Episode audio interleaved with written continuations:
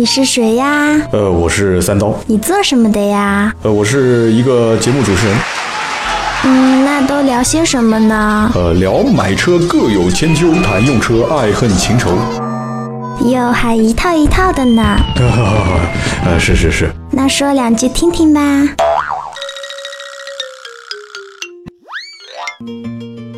大家好，欢迎收听今天这期《百车全说》，我是主播三刀。从二零一四年的《百车全说》第一期节目开播以来，一直到现在，如果要是按照啊以这个点播率最高，或者说是老百姓的推崇度最高的一款车型这个排名的话，那么有一款自主品牌的 SUV 肯定排名是在非常非常靠前的啊。然后呢，三刀也比较任性，二零一四年我硬憋着就是不讲这款车，因为我从来没开过。虽然我对南京的各大 4S 店也算是如数家珍了啊，但是这个品牌的 4S 店我回头想想，哇，真的不是很熟。为什么呢？首先一个，周围找我买这个车的人不多啊。第二一个呢，就是这个 4S 店应该是跟某个品牌 4S 店以前还是在一个院子里面，就是我跟另外一个品牌啊，就是大家还关系比较熟。然后呢，两个两个 4S 店应该是在一个院子里面，是一个集团同时经营的。所以呢，我就没没什么太有太有兴趣跟这个 4S 店的啊一些一些员工啊，或者是怎样去接触。再加上这款车，虽然说2014年这个车卖的非常好，是一个绝对畅销的车型。但是我还是有点不是有点不屑，为什么不屑呢？我觉得这很正常嘛，卖的好，对不对？对吧？车子又大，配置又高，然后呢，这个老板就任性啊，就是说我我我就是拿它来冲销量的。那么每一个品牌总归有一两款这个车。后来一直到今年年底啊，看了一些新闻报道，然后呢，我也一直啊，你说不关注呢，多多少少我我因为我每天大量的时间泡在网络上面看一些相关的新闻啊、报道啊，还包括手机上。然后看到这个车子的销量，当时啊，真是出了一身冷汗啊！啊，十一月、十二月啊，可能十月份开始就已经陆陆续续，这个车子就已经每个月突破三万的销量。我的个老天，三万的销量什么概念啊？因因为在我们印象中，其实一款车算卖的好，一万多台一个月啊，全国。那么两万多台一个月的话，已经算是这个应该怎么讲呢？应该叫神车了吧？就卖的非常非常好了。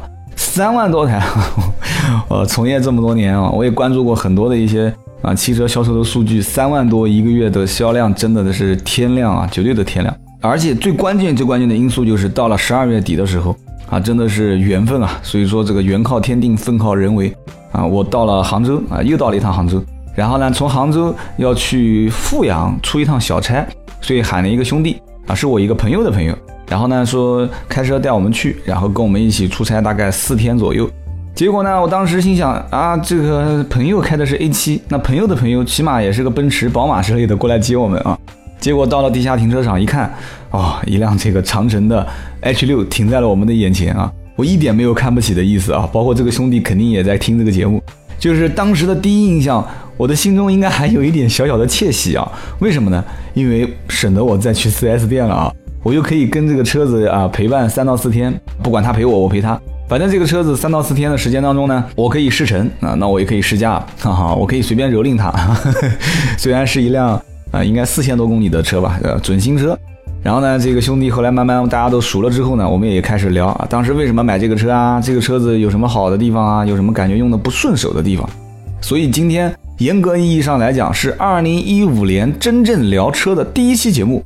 那么去年那么多的兄弟姐妹都在问长城的哈弗 H 六，今年的第一期我们就聊一聊长城哈弗 H 六。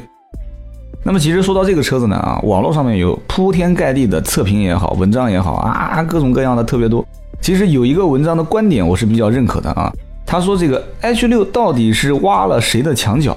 当时得出的结论就是什么呢？就是挖了合资品牌。A 级家用轿车的墙角，为什么这么讲呢？因为 A 级家用轿车在这个中国绝大多数的啊人群当中是绝对的主力的消费品啊，就是十到十五万这个区间。其实 A 级车从三刀的定义上来讲已经是很模糊了，因为什么呢？当时我记得印象最深的就是马自达六这个车，说啊这个 B 级车的享受，A 级车的价格，然后呼啦一下子价格开始跳水，跳到十几万。就基本上接近于十五万这个区间，然后后来大家都知道，马六最后啊下市的最经典的那个款型，十二万多就可以买得到。所以十到十五万的区间啊，你说 A 级家用轿车，小的也有很多啊。就速腾以前就是家用轿车轴距最短啊，就永不加长 啊，很任性的一个车子，但是售价最贵的。所以说，呃，A 级车从小的到大的到中间不大不小的，很多很多的一些车型啊，老百姓的选购的余地非常大，所以合资品牌几乎就是垄断了这个车型的啊区间，自主品牌呢就不敢往里面跨，觉得说十到十五万，你说我造一款车怎么去拼啊？你说天天跟这些车拼，上有马自达六，下有速腾，中间又有那么多的一些细分品牌，我怎么造它也挖不了这个墙角，所以当时自主品牌算是要突围，但是想不到是从哪个点上突，所以后来慢慢慢慢的发现，哎，这个 SUV。这个里面有花头啊？为什么有花头呢？SUV 的合资品牌都是二十多万的，对不对？然后呢，十多万的 SUV 有没有？其实那个时候偶尔也有那么一两个，但是呢都不敢价格定的太高，就是便宜一点的啊，带个布，然后反正就是有点模仿的痕迹在里面。所以当时哈佛的 H 六啊非常任性的上了这样的一款车型。其实，在 H 六之前已经有很多车了，包括 H 五，就是 H 六的爷爷的爷爷吧，应该算是。所以长城的车子。嗯，怎么讲呢？虽然大家印象中，包括我的印象中，还是有点长得像五十铃的那个皮卡哈，但是呢，实际上这个 H 六的上市，虽然也有很多人讲说这个车子呢就是 CRV 的平台，就是一个加长版的啊廉价的国产啊自主的 CRV，但是你不管怎么样，这个车当时我上车的第一感觉，当时我还不是对这个 CRV，就是这个车子有一点点 CRV 的影子，我还不是很清楚。我上去之后说，哎。这车好熟悉啊，因为三刀也经常开 CRV 啊，我太了解了。然后呢，我再开开，我发现这个中间有过道是可以通过的，因为绝大多数的车中间那个公过道啊，就是这个中控台和扶手这一块是连在一起的。我说，哎，这好好像有点似曾相识的感觉。然后再发现，在右手边有一个这个活动的可以搭搭手腕的这个这个东西啊。后来我说，哎，这个不就是跟 CRV 很像吗？然后再看看左边的门把手旁边的这个拉手啊。然后再看看这个中控啊，这个中控台的整体造型有点点像啊前面凸出来的造型，然后加上 CRV 最有特色的就是换挡杆是在这个仪表台的中控的下方。然后呢，到了这个我们放行李的时候，把后备箱一打开啊，我当时恍然大悟了啊，它的后备箱的这个造型跟 CRV 也是非常非常像，所以就完全可以理解了啊，CRV 的平台啊经过加长，当时加长了六十多毫米啊，其实这个也是非常夸张的啊。嗯，长城哈佛四米六四零啊，车长。然后我们再看看 CRV 呢，是四米五七五，这不增加了六十多嘛？然后呢，它的轴距啊，CRV 的轴距是两米六二，轴距是你的实际的得房率。如果按照买房来讲的话，轴距就是你的实际的得房率。然后呢，这个 CRV 是两米六二，然后我们再看一看这个哈弗 H 六呢是多少？两米六八。你不要认为说这个六公分啊，这个感觉很小，六公分，你想想看。这个姚明跟你差几公分，就是说，就什么意思呢？公分虽然是多了那么一二三四五六，但是呢，实际的车身的长宽高都会有一些改变。然后呢，你实际的得房率的感觉就非常大。而且你看，很多人测试这个后排轴距都是喜欢说啊一拳、两拳、两拳半，其实多个半拳和少个半拳，这感觉就完全不一样了。然后呢，这个车子当时我们一上车之后呢，我们就立马感觉到啊，这个车子，你说它畅销是非常非常有道理的啊。当时这个兄弟买的是什么车呢？是二零一三款的运动版，一点五 T 手动最高配尊贵型，就基本上我算运气也比较好啊，就基本上这个哈弗 H 六该能有的功能这车上都有了啊，就该体验的也都都体验到了。如果他要是当时买的是九万多块钱的这个两驱最便宜的那个版本的话啊，就所谓的叫升级版，其实虽然叫升级版，但是我强烈建议大家啊多了解了解啊，千万不要被这个字面的。意思所忽悠啊！其实我感觉这个升级版其实就是拉低价格，拉低价格吸引客户，拉高销量的一个车型。实际上配置还是有所啊减配的。但我讲的这个减配不是说车身的质量减配啊，是这个里面的配置真真正正的是减掉了很多。所以呢，当时我们体验的这款尊贵型，呃，手动 1.5T，然后呢，车子的什么氙气大灯啊。呃，这个电加热座椅啊，导航啊，什么都有啊。当时感觉，包括这不用讲了，什么 ABS、EBD 啊这些东西啊，什么头部安全气囊啊、安全气帘啊，这些都看不到的。但是明显车上是有标记的。然后呢，这个车子很多，包括上坡辅助啊，啊，包括一键启动啊，但是它这个一键启动不是按的，也是用手转的。然后包括这个车的天窗啊，其实这都是小儿科了。对自主品牌来讲的话，啊，最关键的包括这个外后视镜自动折叠、自动的防眩目。太多太多了。其实这个车子我包括胎压监测啊，胎压监测四个小轮胎的胎压一直显示在那个小屏幕上面啊。这个车子好像总是想跟我表达些什么，就是说我都有啊，你我就很任性，我什么都有啊。所以怎么讲呢？这个车子你说好卖，那我就太能理解了吧。但是这个车子呢，因为我曾经也跟一些身边人聊过啊，订货周期比较长，甚至有些地方还有加价的可能性。但是现在还好啊，现在是厂家好像也比较任性，说给让六千块钱。然后呢，当时这个车主就是我们这个好兄弟啊，是买的时候找了关系让了两千块，这个应该是去年十月份的事情吧啊。然后让了两千块，也就是说这个车裸车是以十三万成交，然后呢加上购置税啊、保险，其实这个价格完全买一款这个合资品牌的车。但是呢，他买了这么一款车型，我问他感觉怎么样，他说很好啊。那么我们在实际驾驶的过程当中啊，三刀这几天呢也是经常会跟他讲，我说我来开吧，他说行。那么我们在开的过程当中，我们就发现，其实这辆车啊啊，我真的不是说不屑它，它卖的好，完全就是按照中国人的消费心理啊，就是要大要全，大而全。啊，然后呢，就是不要出毛病。这个车子经过这么长时间的市场的检验，其实有 CRV 的这个老大哥在里面啊，当然大家可能不愿意承认啊，不愿意承认这个车跟 CRV 之间的关系。但是呢，如果说啊，我们就假使如果说它有 CRV 的这样一个底盘啊，其实也不要如果了，网上有很多的文章都能很详细的分析出这个车哪些地方像 CRV 啊。那么这个车子不出毛病啊，就是它如果按照这个。呃，模式往下走啊，包括它的整个造车的工艺啊，就是怎么看呢？就是 H 六跟 CRV 的这个微妙关系，这个内饰的布局啊啊，包括这个底盘啊啊，包括这些一些系统的构造，只要它到按照正常的程序走，这个车子的返修率应该是极低的。因为包括当时我们啊，我开过很多的一些 CRV 各个款型的车，车主的给反馈的消息也是，包括我们当时收购的二手车，CRV 是绝对热销的车型啊，在二手车市场保值率非常高，所以这个车子没什么毛病。车子又大啊，价格又便宜，呃，至于是不是手动挡还是自动挡，这个我觉得已经是次要的了。但是这里面我觉得还是要提醒大家一点，这就是三刀马上要跟大家重点来讲的。如果说你选一款车，连发动机你都已经不在乎了，连变速箱你都已经不在乎了，那反过来想想看，我觉得你还是。到底想要得到些什么呢？我就觉得很奇怪了啊！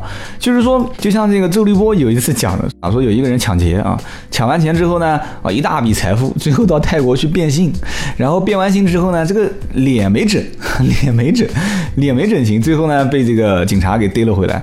然后这个呢，这个小毛贼也是特别的火啊，但是呢也很后悔。这叫什么呢？是周周立波当时就做做了一个比喻，叫做。这个连王八都买了，结果呢，就为了省那两个葱姜蒜的钱。我觉得也是，哈弗 H 六，你说这个车便宜吧？它确实便宜，因为跟合资品牌比，比 CRV 长将近七公分，这样一个车型啊，轴距要长六公分的这样一个车型，而且呢，配置又比它高的完全不像个样啊，真的配置高的已经不像话了，这样的一款车才卖不到十万块钱啊，然后高配的也就才卖十三万多，然后你说这样的一款车，应该。应该说老百姓认不认可呢？啊，肯定很认可。但是大家别忘了，这是一点五 T 的发动机啊，这是一个六速的手动的变速箱啊。虽然说这个六速手动变速箱，大家觉得，哎，你看人家都是五速手动啊，你看我这个是六速手动啊。这个三刀呢也不怕你说出来笑话。我呢那次开这个车的时候，第一次刚上车啊，我也没仔细看这个变速箱啊。反正我在高速上面一直都是挂五档开，我不知道这个车还有一个六档啊，我一直是跨五档开。虽然说六速的手动变速箱很多啊，包括以前卡罗拉也是六速手动变速箱。然后呢，哈佛的这款 H 六，你说你造个六速手动变速箱的意义大吗？我觉得意义不大。为什么呢？本身这个车子网上已经铺天盖地都有人在喊了，包括我实际的感觉也是这样的，就是它起步的时候真的是肉啊，肉的不像个样啊，这个车起步肉。然后我们当时印象最深的时候，就是我们回去是一辆宝来在前面带路啊。那个宝来我印象中也是一个自动挡。然后呢，具体是不是这个这个这个这个这个带 T 的自动挡，我不是很清楚啊，因为就跟对方不是很熟。这个每一次啊，红灯转绿灯，那个宝来噌的一下就出去了。其实宝来在我看来已经不算是这个起步很有爆发性的一款车了，起步有爆发性的车比宝来好的多得多得多啊。然后呢，就看那个我们的哈弗一档。二档、三档、四档就在后面，然后车主最后也烦不了了，说四千公里跟不上人家的车，就是我们的公里数四千多公里的一辆车啊，就怎么都跟不上。然后说，哎，烦不了了，踩吧，使劲踩，踩的那个离合器片的烧焦的声音，那个味道我们都闻到了啊。我说你别急，慢慢开，慢慢开，不要着急啊。所以一点五 T 的发动机就配这个车啊，其实我觉得这个发动机就是为了拉低它的这个价位的啊，可能一方面是吃政府的政策的这个。呃，优势啊，这个红利吧，也叫优势。另外一方面呢，也是这个这个怎么讲呢？三菱的这个这个平台这个发动机啊，给到于这个车，呃，我觉得啊，可能各方面的造价成本相对也比较低廉啊，所以这个车型 1.5T 的发动机，发动机对于这个车来讲啊，你说十三万多啊，十万多，十二万多。啊，配这个发动机，配六速手动变速箱，贵不贵啊？你说不贵，好，不贵。我们再看一款车，长城的 C 五零嘛，对不对？C 五零高功率的那一款发动机，一点五 T，一模一样的嘛。你看所有的功率啊，这个扭矩啊，包括各方面的一些数据，你说这两个发动机一模一样的，对吧？C 五零的最高配。卖九万多啊，也是什么配置都有啊，你为什么不去买 C 五零呢？各位兄弟啊，对不对？你为什么要买这款车啊？你说因为这款车大，C 五零也不小，C 五零停在我们家楼底下，我看到了这个我们家楼下下馄饨的老板啊，开的就是 C 五零啊，而且是高配九万多的那一款。这个老板也，我们吃馄饨的时候有聊天，他知道我是做汽车的，说哎呀，小兄弟啊，你跟我聊聊啊，这个车怎么样啊？我说这车好啊，这车肯定好。他说，哎，对我感觉也是非常好。我说那为什么好呢？他说：“因为这个车是我一个这个开修理厂开了十几年、十几二十年的一个老兄弟介绍买的啊，说配置很高啊，返修率很低，而且这个零配件什么都很便宜。”我说，但是这个车子感觉你你没觉得这个造型各方面好像有点我不太喜欢啊？他说，哎呦，造型，你说像我们这些人平时啊白天都在这边做生意的，我对造型有什么要求呢？你说是不是？我只要这个车子能开，动力好，然后完了之后配置各方面我觉得用的顺手啊，也不要老是给我坏就可以了。你看看，这是最朴素的需求嘛，对不对？这是最朴素的需求。所以呢，你对于他来讲的话。包括我们的就是家门口的一个做这个中国电信嘛，呃，就是给人充充充手机话费啊，然后卖卖这个山寨手机，呵 呵然后给你办办宽带，就是一个一个小老板，就是前一两个月买了一台这个五菱宏光 S 啊，上次我也是跟他搭讪，我每一次看到小区里面出来一辆新车啊，看到人家在旁边下车啊，或者是没事我就搭个讪啊，我说哎，老板，我说最近要怎么买个这个五菱宏光 S 啊？老板看看我说，这个这个。这车好啊，我花了十来万呢啊！我说你十来万啊！我说你花，当然了，这个价格具体是不是虚报我也不清楚。他说这个车子大啊，然后呢后面装装货，平时家里面他们家两个小孩啊，两个小孩加夫妻啊，有的时候再加上他的父母，正好六个人嘛，六七个人这样子一个车一出去都很方便。就他的诉求点也是非常直白、非常直接的啊。然后呢，我都问他，我说哎，你当时为什么不买这个宝骏啊？他说这个宝骏贵了啊。我说宝骏也不贵啊，八万来块钱。然后呢，他就认定五菱宏光啊，就是有它的这个好处啊，它的这个配置各方面、价位都很合适。后来呢，我就回过头来看这个啊，这个这个长城的 C 五零，所以长城 C 五零一点五 T 手动啊，九万多块钱最顶配。然后呢，你们再看看这个哈弗的 H 六一点五 T 手动最低配九万九千八啊。有人讲了说那不一样啊，这是 SUV 啊，SUV 的造价成本高啊，SUV 的这个平台啊，又开始讲平台了啊，你别谈平台啊，平台这种东西，你如果是自己如果花了很多的钱去开发，然后自己去用去做，那我觉得这个还是可以接受的，但这个平台还是有影子的嘛，还是有借鉴的成分在里面嘛啊，所以说。你借鉴了别人的东西啊，然后呢再加壳子啊，然后再加配置，你标这样的一个价格啊，所以我觉得造车的成本啊还是相对比较低廉的。那么这个定价，你说在自主品牌当中算不算高呢？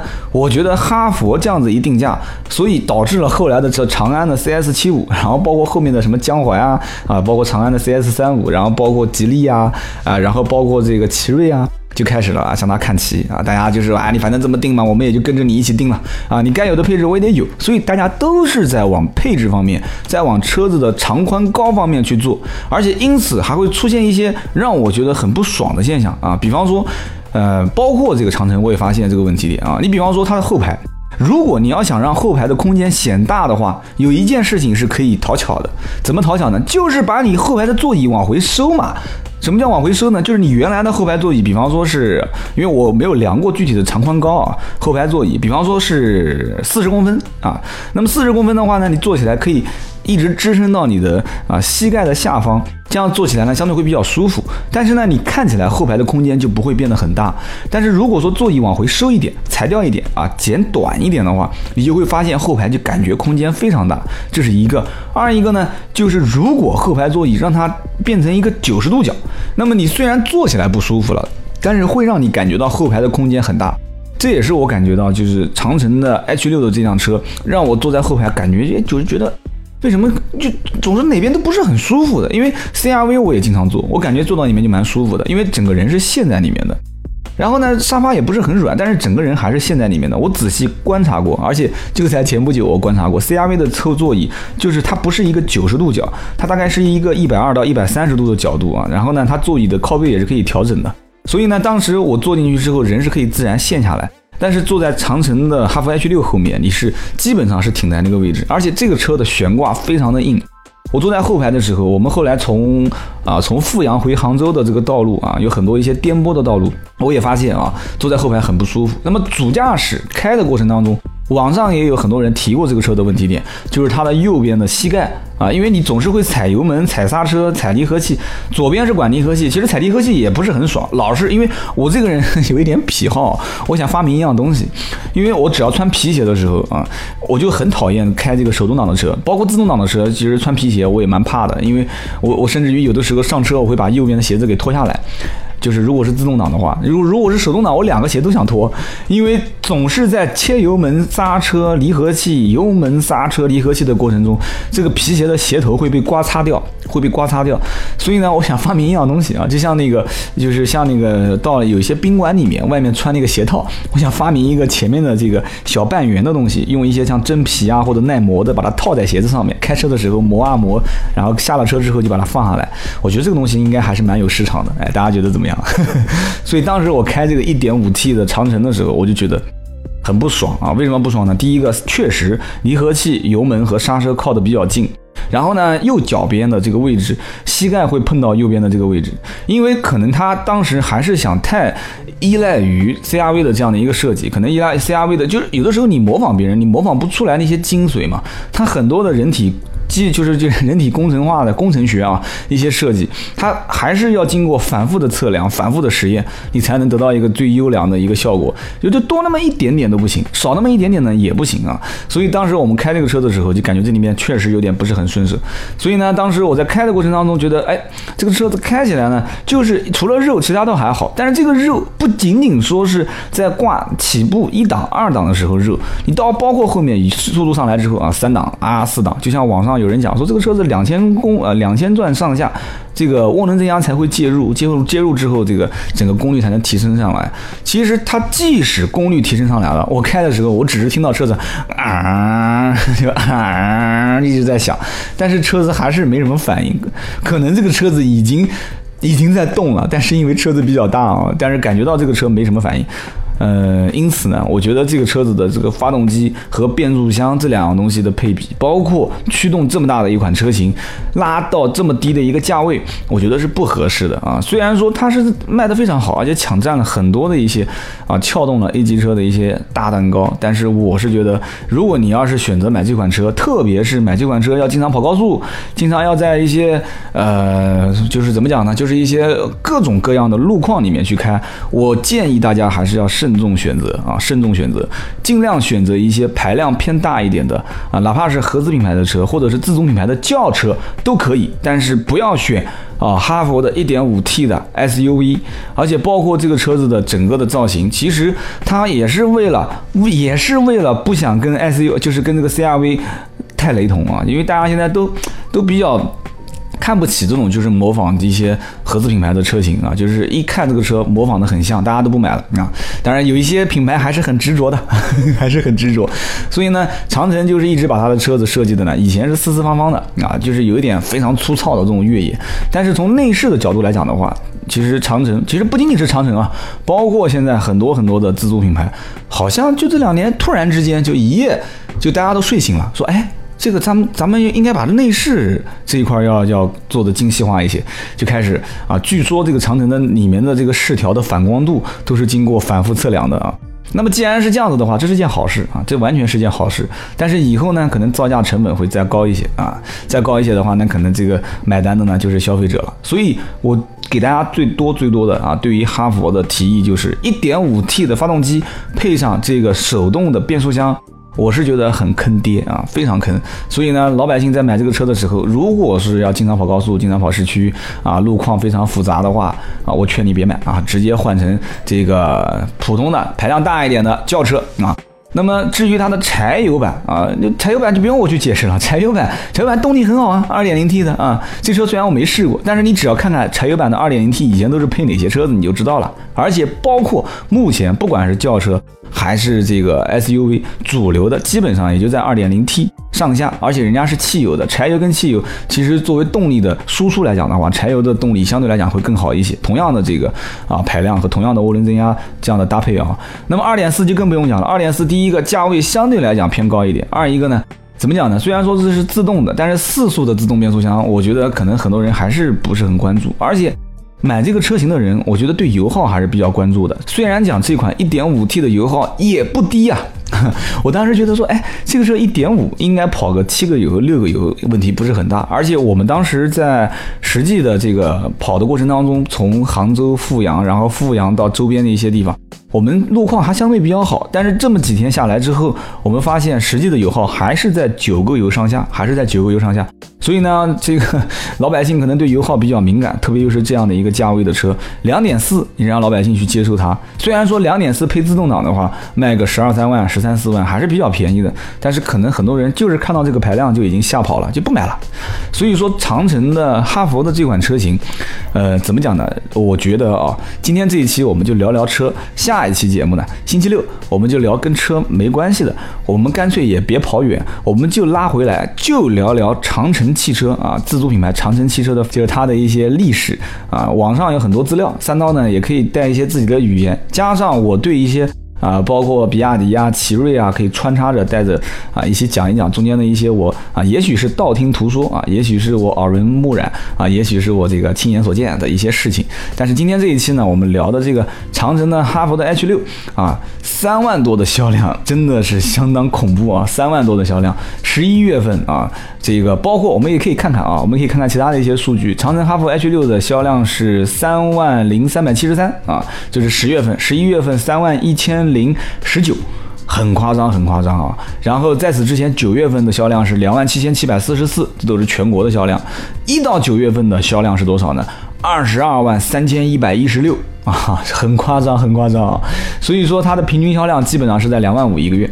然后呢，他们的这个老总啊，董事长魏建军曾经也讲说，哈弗 H 六啊，任性任性，让利六千块啊，继续冲冲三万多的销量呵呵，就相当任性的一个老板。所以下一期节目我们也可以聊一聊长城的这个轿车的历史。如果大家感兴趣呢，也可以多听一听，因为我发现也是非常非常多的听友开始把眼光放到了这个自主品牌，然后呢，也有很多的朋友也是。想去了解一下，就是自主品牌到底现在有哪些车？这些车哪些能买，哪些不能买？哪些车好，哪些车不好？然后哪些车更实用一些？三刀有什么推荐的？其实我觉得呢，老百姓的眼睛都是雪亮的啊。车子不好，有那么几个人买，自然口碑就传出去就差了，就臭了。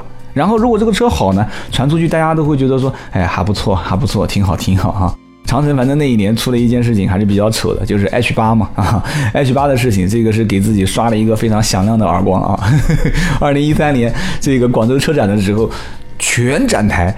第一，它没有用长城的牌子，整个展台全部用哈佛的品牌然后展出，然后所有的车子全是哈弗 H 八啊，然后最后延迟上市，吧唧一个耳光，自己给自己扇过去了啊。这个呢，我觉得不应该笑，应该严肃一点啊。我们以非常严肃和这个啊非常庄庄重的态度啊对待这个事情。但是呢，我觉得下一期节目呢，我们就干脆聊聊长城，包括长城的老大魏建军啊，为什么曾经也说过一句，后来他自己也反悔的话啊，我们今后就把这个。轿车这一块我们就放弃了啊，我们就做哈佛。其实哈佛真真的跟这个路虎有点像，路虎以前是什么啊？大家可以看看它的历史啊，也是其中的一个细分的一个小品种。结果反而是路虎现在是全球啊最豪华的 SUV 的车型。然后长城也是盘啊盘盘啊盘，从盘皮卡开始，然后一直盘盘盘盘盘盘出了一个哈佛。一看，哎，哈佛，哎呀，哎呀，哎呀，这个车这么这么好卖？哎呀，不但不仅仅是哈佛 H 六好卖啊，这很任性啊。哈弗 H 一它也好卖啊，哈弗 H 一一上市，对吧？十一月份一上市，销量六千零六十六。然后一看，哎呀，这个 H 二 H 二也好卖，哎呀，H 二一万两千。然后再看看说，哎呀，H 九 H 九任性啊，这个车任性不低于二十万啊，这个车哈弗旗舰旗舰型 H 九啊，这个有有人讲叫穷人的普拉多，穷人版的乞丐版的中国产普拉多啊啊，这个 H 九任性啊，两千多台够了啊。这个魏建军讲说，两千多台车子够了，我们的当时任务就是冲两千台一个月嘛。好，那么。那么今天这期节目呢，我们讲了长城的、哈佛的 H 六。那么下一期节目呢，我们就聊一聊长城这个自主品牌厂家的一些背后的故事啊，会借鉴很多一些网络上的材料。大家别说三刀在读文章啊，这个我还是在脱口秀啊，只是借鉴了一点点东西而已。希望大家听得开心啊，听得愉快。那么今天这期节目呢，就到这里，我们下一期接着聊。想和三刀互动，你也可以搜索微博、微信“百车全说”。本节目由斗志文化制作出品。